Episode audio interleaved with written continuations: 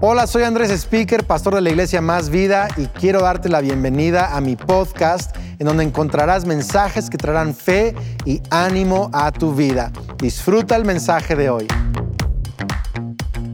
Bienvenidos de nuevo a Más Vida, a todos los campus y a cada persona conectada en su casa, en cualquier parte del mundo. Bienvenidos a Más Vida. Estoy emocionado como lo hemos dicho ya unos meses que Más Vida es una iglesia con dos experiencias la experiencia en persona, en cada campus, y estamos viendo Dios hacer cosas extraordinarias, pero también cada persona en casa, en línea, que quizá aún no puede reunirse en persona y quizá vive en otra parte del mundo, somos una sola iglesia. Y estamos el día de hoy en la última parte de nuestra serie Tu mejor versión. Y es la última parte de la serie y hemos basado los principios de esta enseñanza, tu mejor versión, en algunos de los capítulos de mi nuevo libro. Si no lo has conseguido, aún lo puedes conseguir en algunos campus o en Amazon o en plataformas digitales. Y son principios que no solo aplican para predicación, sino también para nuestra vida. Yo quiero leer un pasaje, un parte de un párrafo en la página 164 del capítulo 13 que se titula Todos tenemos un mensaje. Y chécate este, chécate este párrafo. A veces estamos tan enfocados en el próximo mensaje que predicaremos que se nos olvida que Dios está construyendo, escribiendo una historia con nuestras vidas y con nuestra predicación. Y que es una y la misma historia. Y al final, nuestra mayor predicación no va a ser la que más vistas tuvo en nuestro canal de YouTube Porque lo que me preguntan, ¿cuál es tu prédica con más vistas? No sé, no me he puesto a ver. Pero no va a ser la mejor prédica. La mejor prédica va a ser la que la gente piense en un instante al escuchar nuestro nombre. Cuando la gente escucha tu nombre, ¿en qué mensaje piensan? Cuando la gente dice, Andrés, yo quiero que piensen en cosas buenas, en cosas que apuntan a Dios. Pero ¿cuál es el mensaje de tu vida, porque todos tenemos un mensaje. ¿Qué te gustaría que la gente piense cuando escuchan tu nombre y tu apellido? ¿Qué? ¿En qué te gustaría que la gente piense cuando escucha tu nombre? Quiero que leamos un capítulo, un versículo de la Biblia muy importante y luego vamos a entrar en este tema del mensaje de nuestras vidas. Segunda de Corintios 3:1. ¿Acaso comenzamos otra vez a recomendarnos a nosotros mismos? ¿O acaso tenemos que presentarles o pedirles a ustedes cartas de recomendación como hacen algunos? Ustedes mismos son nuestra carta, escrita en nuestro corazón, conocida y leída por todos. Es evidente que ustedes son una carta de Cristo. Eso es importante, una carta de Cristo, expedida por nosotros, escrita no con tinta, sino con el Espíritu del Dios viviente, no en tablas de piedra, sino en tablas de carne en los corazones. Y esta es la confianza que delante de Dios tenemos por medio de Cristo. No es que nos consideremos competentes en nosotros mismos, nuestra capacidad viene de Dios. Él nos ha capacitado para ser servidores de un nuevo pacto no el de la letra, sino el del espíritu, porque la letra mata, pero el espíritu da vida. He titulado mi mensaje el día de hoy, El lenguaje de Dios. El lenguaje de Dios. No sé si alguna vez has necesitado una carta de recomendación. ¿No? Quizá estás aplicando para un trabajo y necesitas que alguien diga que eres buen trabajador, que eres puntual, que eres honesto. Quizá le, pides que exagere un poquito y te ayude para que te den la chamba que estás buscando. Quizá necesitas una carta de recomendación para sacar, no sé, una visa, un documento, poder rentar un departamento. Todos necesitamos de pronto que alguien nos recomiende. Dios a mí me ha abierto puertas porque algún amigo, algún pastor, predicador, dijo, te recomiendo, invites a Andrés, predica más o menos. Y esa recomendación me ha abierto puertas. Pero me he dado cuenta que, sabes, las mejores cartas de recomendación no siempre son una que uno escribe en un papel o una que alguien habló de ti. Las mejores cartas de recomendación son las vidas de las personas a nuestro alrededor. Son las mejores cartas de recomendación. ¿Por qué? Porque gente me ha dicho, la verdad no me caías bien, así me ha dicho, pero cuando veo que tu esposa Kelly es increíble y te ama y tienen un buen matrimonio, la verdad es que es que empiezo a pensar que eres buena persona. En otras palabras, no importa qué es lo que han escuchado en una prédica o que alguien más les dijo de mí, cuando ven a mi esposa y ven nuestra relación, nuestro matrimonio, es la mejor carta de recomendación. ¿Tiene sentido lo que estoy diciendo? Nuestras vidas, nuestro fruto, nuestras relaciones son las mejores cartas de recomendación. Y Pablo está diciendo lo mismo a la iglesia en Corintios, en Corintio, en Corinto, los corintios en Corinto. Sí sé. Y entonces les está diciendo algo bien interesante, bien importante. Les dice, ustedes están pidiéndonos cartas de recomendación, lo cual es ridículo. Se acostumbraba en aquel entonces que cuando un predicador o algún ministro visitaba una iglesia, que entonces la iglesia de donde iba enviaría cartas de recomendación a la iglesia que iba a visitar para que lo aceptaran. Y ahora los corintios han estado escuchando un montón de mentiras de falsos maestros acerca de Pablo. Y ahora Pablo mismo, que fue el que plantó la iglesia en Corinto, no lo quieren dejar predicar si no tiene cartas de recomendación. Es prácticamente eso. Y Pablo dice, ¿es neta? Que tenemos que nosotros presentarnos con una carta de recomendación si nosotros les llevamos el Evangelio. Ustedes son nuestras cartas de recomendación. O sea, lo que Dios ha hecho en sus vidas es la prueba de que el mensaje que les llevamos es correcto y de que el espíritu con, el que los pastoreamos fue el correcto. Esa es la prueba. Ustedes son nuestra carta de recomendación. Pero no solo eso, les dice algo, les dice algo más. Les dice, ustedes también son una carta de Cristo, expedida por nosotros, no escrita con tinta, sino escrita en el corazón por Dios mismo. Quiero que escuches lo que San Ignacio dice. Los cristianos son el único libro religioso que el mundo leerá. Fíjate qué más dice.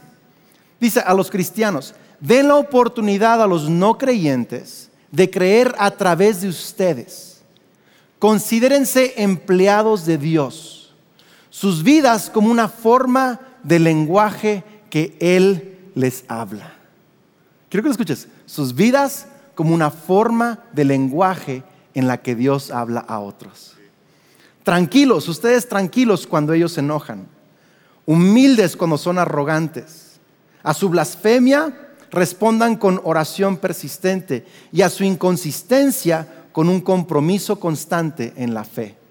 En otras palabras, San Ignacio está diciendo, tú eres esta carta, este lenguaje de Dios para las personas.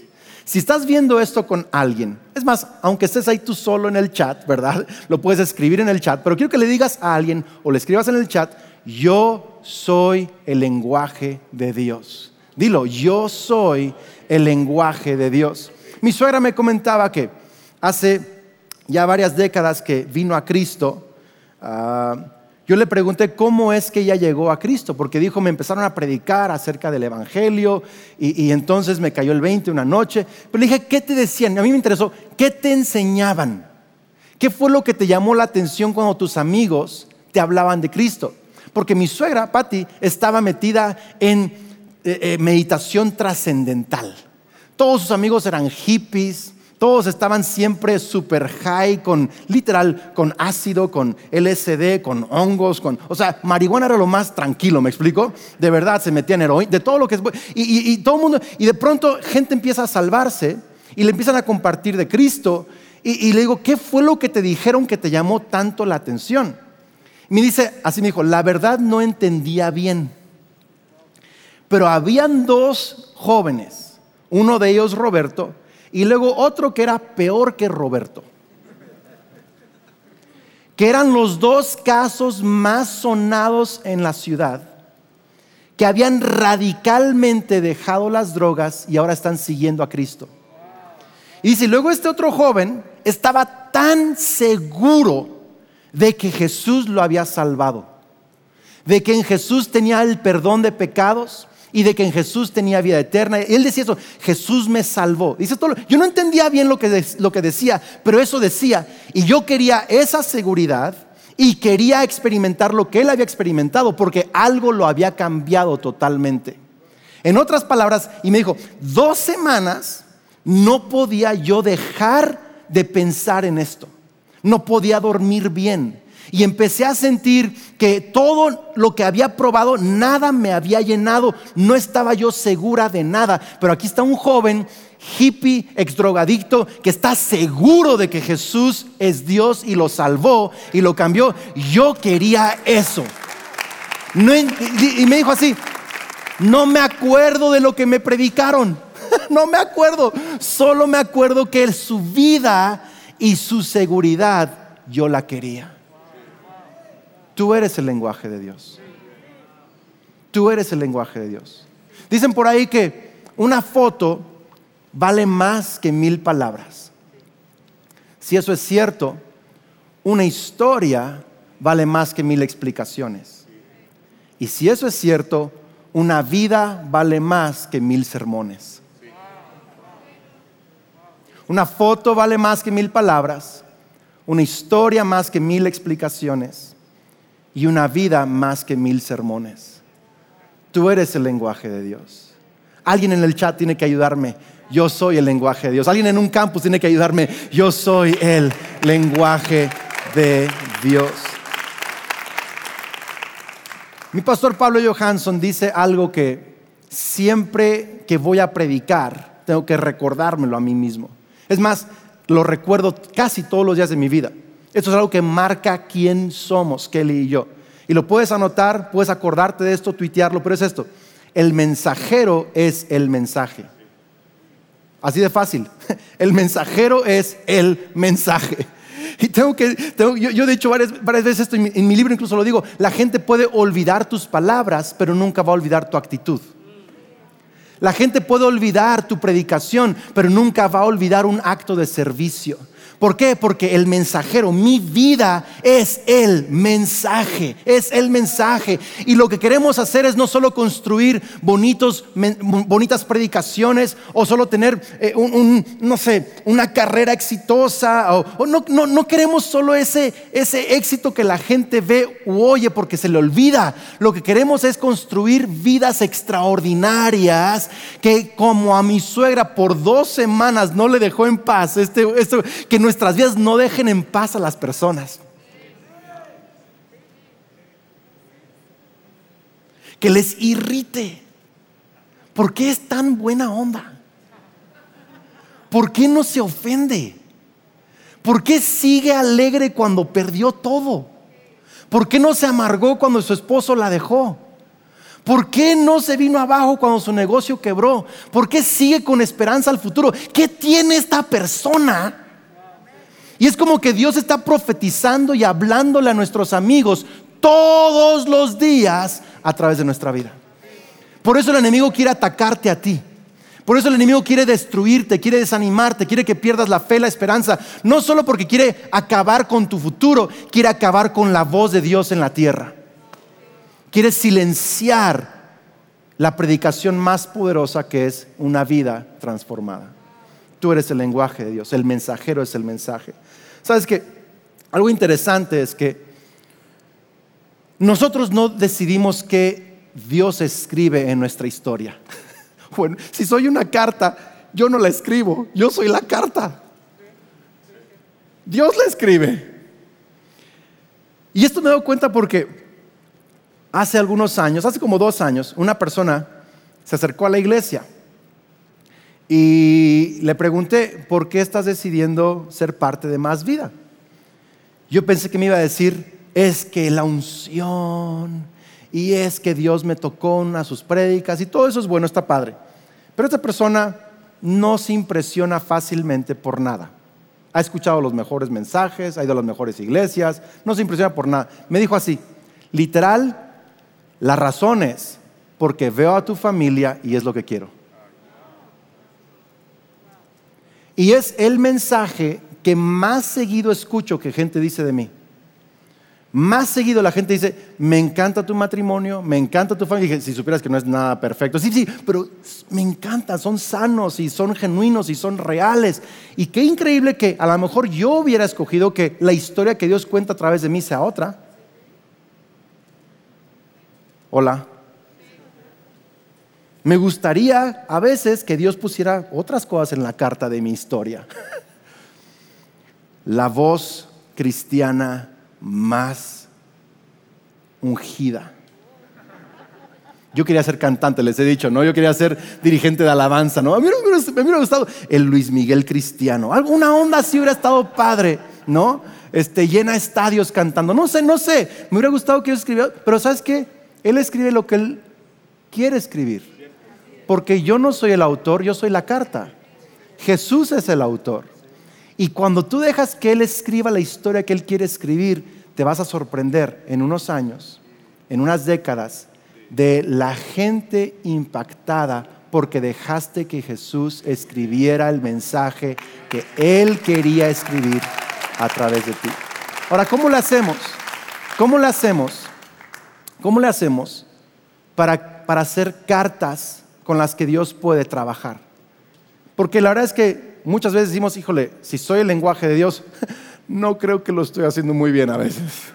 ¿Cómo lo hago para mejorar? ¿Cómo lo hago para hacer un, mejor mensaje de parte de Dios? Bueno, hay tres cosas que veo en este pasaje que me gustaría que meditáramos y puedes tomar notas si quieres. Pero lo primero que veo es que Él escribe en nuestros corazones, en nuestros corazones. Y lo número uno yo diría esto, necesitamos un corazón sano. La mejor manera para cooperar con Dios es mantener un corazón sano. Tanto en Proverbios dice, sobre todas las cosas guardadas, guarda tu corazón porque de él emana la vida. Jesucristo dijo, cuiden su corazón porque de él brota la vida. ¿Ok? Entonces, del corazón sale. Hay muchas ocasiones en donde literal lo único que el enemigo ha querido hacer conmigo es amargarme el corazón. Lo único. No ha podido quitarme mi fe, no ha podido quitarme mi familia, pero ha querido quitarme mi paz. Ha querido quitarme mi alegría, mi, corazón lo ha querido amargar. Tu corazón manténlo sano porque es donde Dios escribe su mensaje para los demás. Sabes, en diferentes ocasiones, por cierto, en 15 días comenzamos una nueva serie y más o menos se va a llamar así, todavía no sabemos, pero más o menos, de tóxico a ligero. Más o menos. Y Kelly y yo vamos a compartir las emociones más tóxicas que hemos experimentado en el último año y cómo Dios nos ha sanado. Y vamos a, poner las cartas sobre la mesa y vamos a decirte cómo Dios nos ha sacado de ciertas emociones tóxicas y a lo mejor revelamos en cuáles estamos ahorita, pero estamos ayudando a salir de tóxico a ligero. ¿Tiene sentido esto? Pero una de las cosas que yo he batallado y que lo voy a compartir a fondo en la serie es que no me di cuenta, sutilmente se metió a mi corazón una falta de contentamiento. Falta de contentamiento. Y me estaba amargando la vida. La falta de contentamiento me estaba creando ofensas hacia gente que ni me estaba ofendiendo. ¿Te ha pasado eso? ¿Y por qué estoy tan ofendido? Ni me hizo nada. Pues estás ofendido. Estás enojado y te irrita todo lo que esa persona hace o dice. y, estás, ofendido. Y a mí me pasó porque tenía falta de contentamiento. Empecé a descubrir envidia. Empecé a descubrir otras cosas. Y yo estaba así que, ¿qué es esto? En otras ocasiones he descubierto otras cosas. He descubierto ofensa con Kelly. Esa Kelly me ofende tan seguido. No es cierto, mi vida. No, no es cierto. No es cierto, mi amor. Pero, pero, pero a veces yo estoy ofendido con ella. A veces estoy enojado con mis hijos. Y es un enojo que me cuesta trabajo soltar. A veces estoy irritado o frustrado con Dios. Lo que sea de donde venga eso que está contaminando tu corazón, necesitas dejar que el Espíritu Santo trabaje en ti y mantenga un corazón sano. ¿Cómo mantienes un corazón sano? Cuando descubras ofensa, perdona. Cuando descubras falta de contentamiento, te voy, a, enseñar cómo hacerlo en unos, días, pero regresa a contentamiento. Cuando descubras eh, eh, envidia, cuando descubras lo que sea que está irritando o contaminando tu corazón, trátalo, por favor. Habla con quien tengas que hablar. Habla con las personas correctas. Perdona a quien tengas que perdonar. Vuelve a recuperar tu fe. Suelta. ¿Por qué? Porque si puedes sanar tu corazón otra vez, Dios puede seguir escribiendo en él. Dios puede seguir escribiendo en él. Dios puede seguir compartiendo y hablando una historia extraordinaria si mantienes un corazón sano. La pelea está por tu corazón. Número dos, yo diría esto. El apóstol Pablo dice, está hablando de, ser cartas de recomendación para otros y de cómo tenemos esta confianza y nuestra capacidad y nuestra competencia. Somos competentes no en nosotros, sino en Dios. Y quiero, quiero que anotes esto, que he descubierto. Si vas a lograr tu mejor versión y va a ser el lenguaje de Dios, necesitas tener, número dos, confianza sin arrogancia. Confianza sin arrogancia. Ayer, la novia de mi hijo Jared, Adelis, me preguntó que cuánto tiempo tardé en escribir este libro. Y le dije, 22 años. Bueno, una semana, pero 22 años. Porque son cosas que he aprendido durante un montón de tiempo. Y unas cosas que descubrí cuando yo empezaba a pararme a predicar es que yo me subía con una mentalidad de derrota aún antes de pararme a predicar. Y eso me saboteaba mis prédicas. Porque yo me subía pensando, fulanito me va a ver con cara de feo. La hermanita, la recuerdo aún, cada vez que predicaba se dormía. Se sentaba enfrente de mí, se ponía unos lentes oscuros enormes así y se dormía cada vez. Entonces yo pensaba, voy a, voy, a arruinarla y voy a hacer enojar a fulano. Entonces yo, yo ya me subía como con una actitud como de, derrota, me explico. Y eso me, saboteaba mis prédicas. Y una vez, eh, Pablo Johansson, pues, mucho lo he aprendido de él, me, enseñó la confianza. No me acuerdo bien cómo fue la conversación, cómo salió, pero en una ocasión estábamos con Gloria Johansson y, y, y Pablo Johansson camina así. Siempre camina así con la cabeza en alto. Y, y, su esposa me dijo una vez, la gente cree que es arrogante, pero no, nomás tiene confianza. Y lo platicamos. Me dice, lo que pasa es que yo entiendo quién soy en Dios. Y yo entiendo que aunque no tenga nada, tengo todo. Todo es mío en Cristo. Y si Dios me llamó, vamos a ganar y lo vamos a lograr y vamos a conquistar. Y, y, y hay varias conversaciones. Y yo tuve que yo tuve que lidiar mucho con mi falta de confianza. Ahora gente me, piensa que soy arrogante. Si eres tú, te perdono, no pasa nada. Pero hay una diferencia entre arrogancia y confianza. Y entonces yo, yo empezaba a subirme al púlpito con una mentalidad de que Dios me llamó, es idea de Dios, estoy ungido, estoy capacitado, Dios va a usarme poderosamente. No es arrogancia, es fe. Y quiero que, quiero que abraces cualquier reto que estás atravesando ahorita en tu vida con ese nivel de confianza. Dios me llamó a ser papá, a ser mamá, a ser empresario, a ser estudiante, a ser amigo, a ser líder. Dios me llamó, lo voy a hacer. Voy, si me equivoco, voy a levantarme otra vez, voy a aprender a hacerlo mejor. No hay fracaso, solo es un proceso hacia el éxito. Dios me va a ayudar, Dios me da mi capacidad, soy competente en Él. Y yo creo que el mundo necesita ver a cristianos con confianza. O sea, cuando David llega delante de Goliat, Goliat piensa que es arrogante.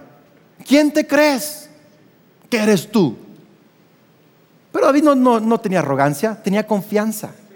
Dice, el mismo Dios que me ayudó a derrotar al león, a la oveja, es el mismo Dios que me va a ayudar a derrotar a este grandulón.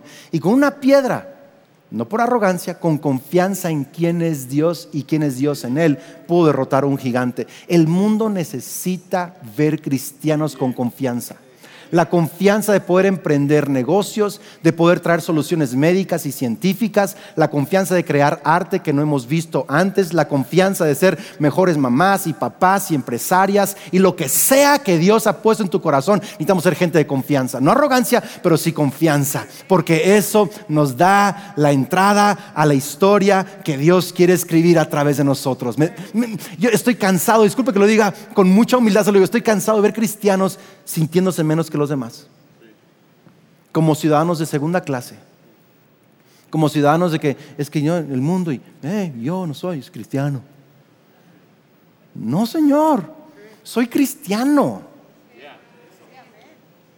Y es lo que me hace tener la confianza que tengo y lograr lo que logro. No, no, no fracaso porque soy cristiano, voy a ganar porque soy cristiano en Cristo, voy a ganar.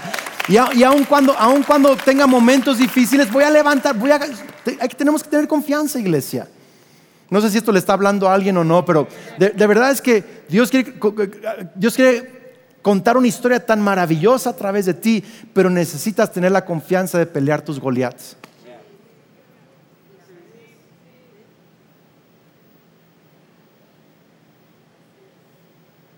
Porque si no peleas Goliaths, entonces, ¿quién eres? ¿El hermano de David? ¿El cobarde? ¿Quién eres Saúl? ¿Cuál es la alternativa a no tener confianza? ¿No levantarte? ¿No tomar las oportunidades?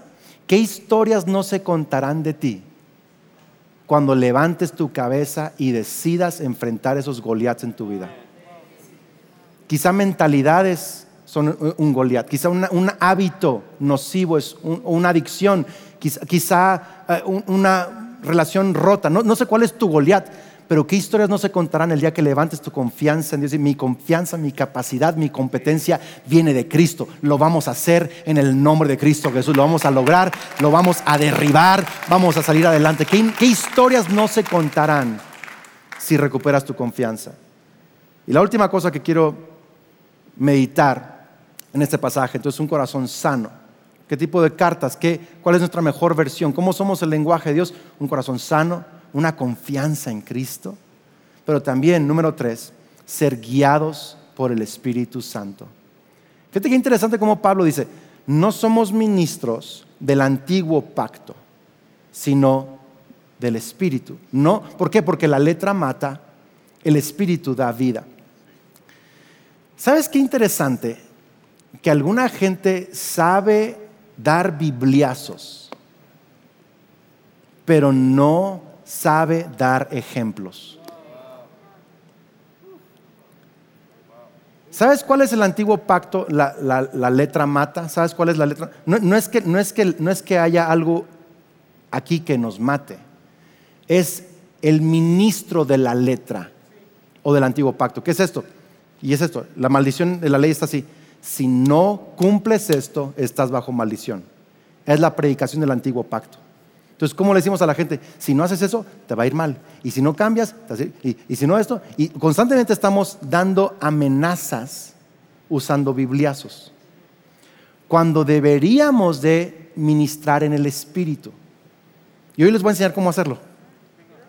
Cómo ser predicadores, porque todos son predicadores de un nuevo pacto en el Espíritu. ¿Quieren saber o no? Ok, ahí les va. Salmo 51, verso 10. Salmo 51, verso 10. Crea en mí, oh Dios un corazón limpio y renueva un espíritu fiel dentro de mí. No me expulses de tu presencia y no me quites tu Espíritu Santo. Restaura en mí la alegría de tu salvación y haz que esté dispuesto a obedecerte. Entonces enseñaré a los rebeldes tus caminos y ellos se volverán a ti. ¿Cuál es el, cuál es, cuál es el ministro del nuevo pacto? El del Espíritu. No el la letra que amenaza, que culpa, que condena ¿Cuál es el ministro del nuevo pacto del Espíritu que Dios quiere que seamos? Crea en mí un limpio corazón. Renueva en mí un espíritu fiel. Restaura mi alegría de mi salvación. Cámbiame a mí. No, no, no lo está viendo. Trabaja en mí. Entonces enseñaré y, es debatible cómo enseñar. Porque nuestros hijos no hacen lo que les decimos, hacen lo que les mostramos. Tus enseñanzas más profundas, de nuevo, Pablo lo dice, la carta de recomendación más fuerte es la vida de alguien. Entonces, si eso es cierto, y está diciendo David, crea en mí, ¿qué pasaría si tuviéramos toda una generación de cristianos que dejan que el Espíritu Santo trabaje en ellos? que viven con pureza de corazón, con un espíritu recto, con la alegría de su salvación, ¿qué no pasaría con gente como mi suegra? que dos semanas no podía dormir por ver a alguien con la alegría de su salvación. Ese es el espíritu que da vida, no la letra que mata. Y somos ministros de un nuevo pacto, iglesia. Sabes que el ADN que tenemos, que llevo en, mi sangre, se le pasa a mis hijos. El ADN se le pasa a mis hijos. Estoy cancelando todo ADN de calvicie en el nombre de Cristo, ¿verdad? Pero hay muchas cosas que pues están allí, es obvio, está, está en ellos. Como saben, mi hija Sofía es nuestra hija por adopción, entonces no lleva mi ADN de sangre. Lo que es increíble es esto, que el ADN no solo está en la sangre, está en el espíritu. Porque yo veo cosas en mis hijos, tanto en Sofía como en Lucas como en Jared, que reciben de mi espíritu y el de Kelly. No por la sangre, por el espíritu. Ahora hay cosas no muy chidas, ¿verdad? Que se pasan de pronto. Hola, papás, admítanlo. Hay cosas del espíritu que se pasan que dicen, ¿por qué le pasé eso? Pero te imaginas si dejas que el Espíritu trabaje en ti, ¿qué espíritu vas a, pasar a otros? Una de las cosas que se le pasó a mi hijo Jared es que maneja rapidísimo. y, y que vas bien rápido. No es cierto, voy bien lento. Y cada que me lo dice y lo regaño, pienso en que yo era igualito, idéntico.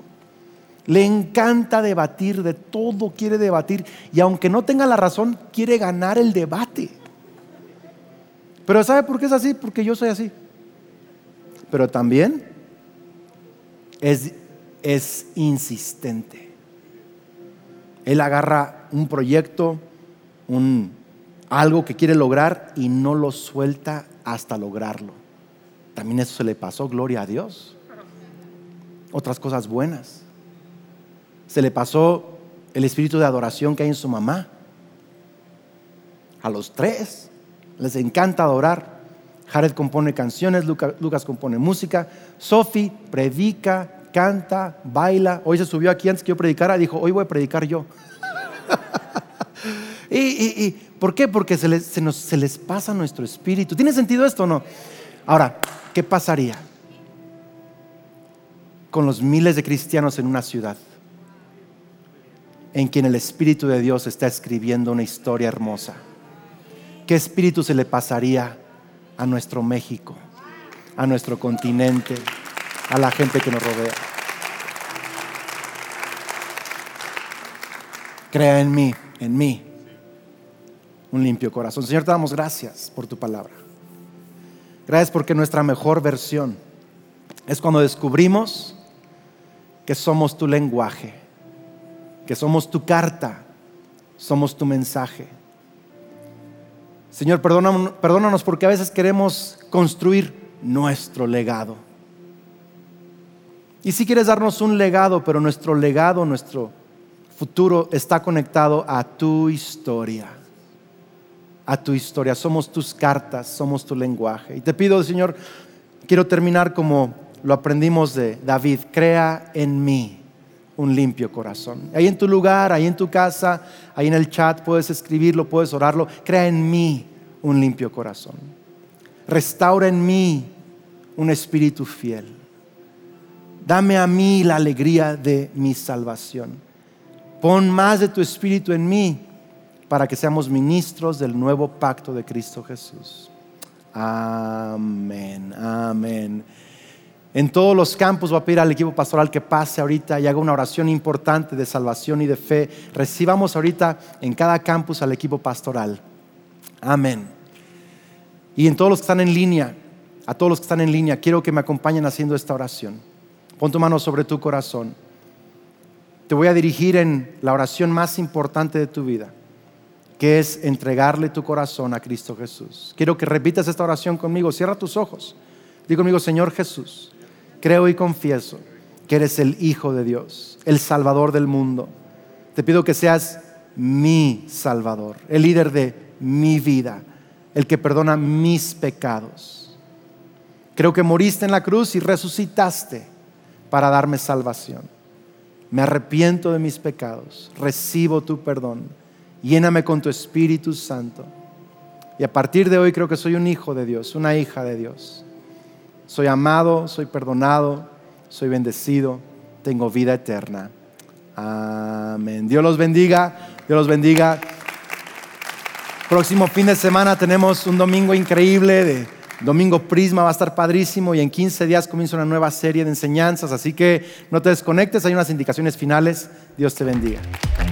Gracias por ser parte de este podcast. Si este mensaje te gustó, lo puedes compartir con amigos, suscribirte al podcast y también quiero agradecer que consideres apoyar este podcast yendo a másvida.org y donando en línea para que sigamos compartiendo mensajes de fe. Dios te bendiga.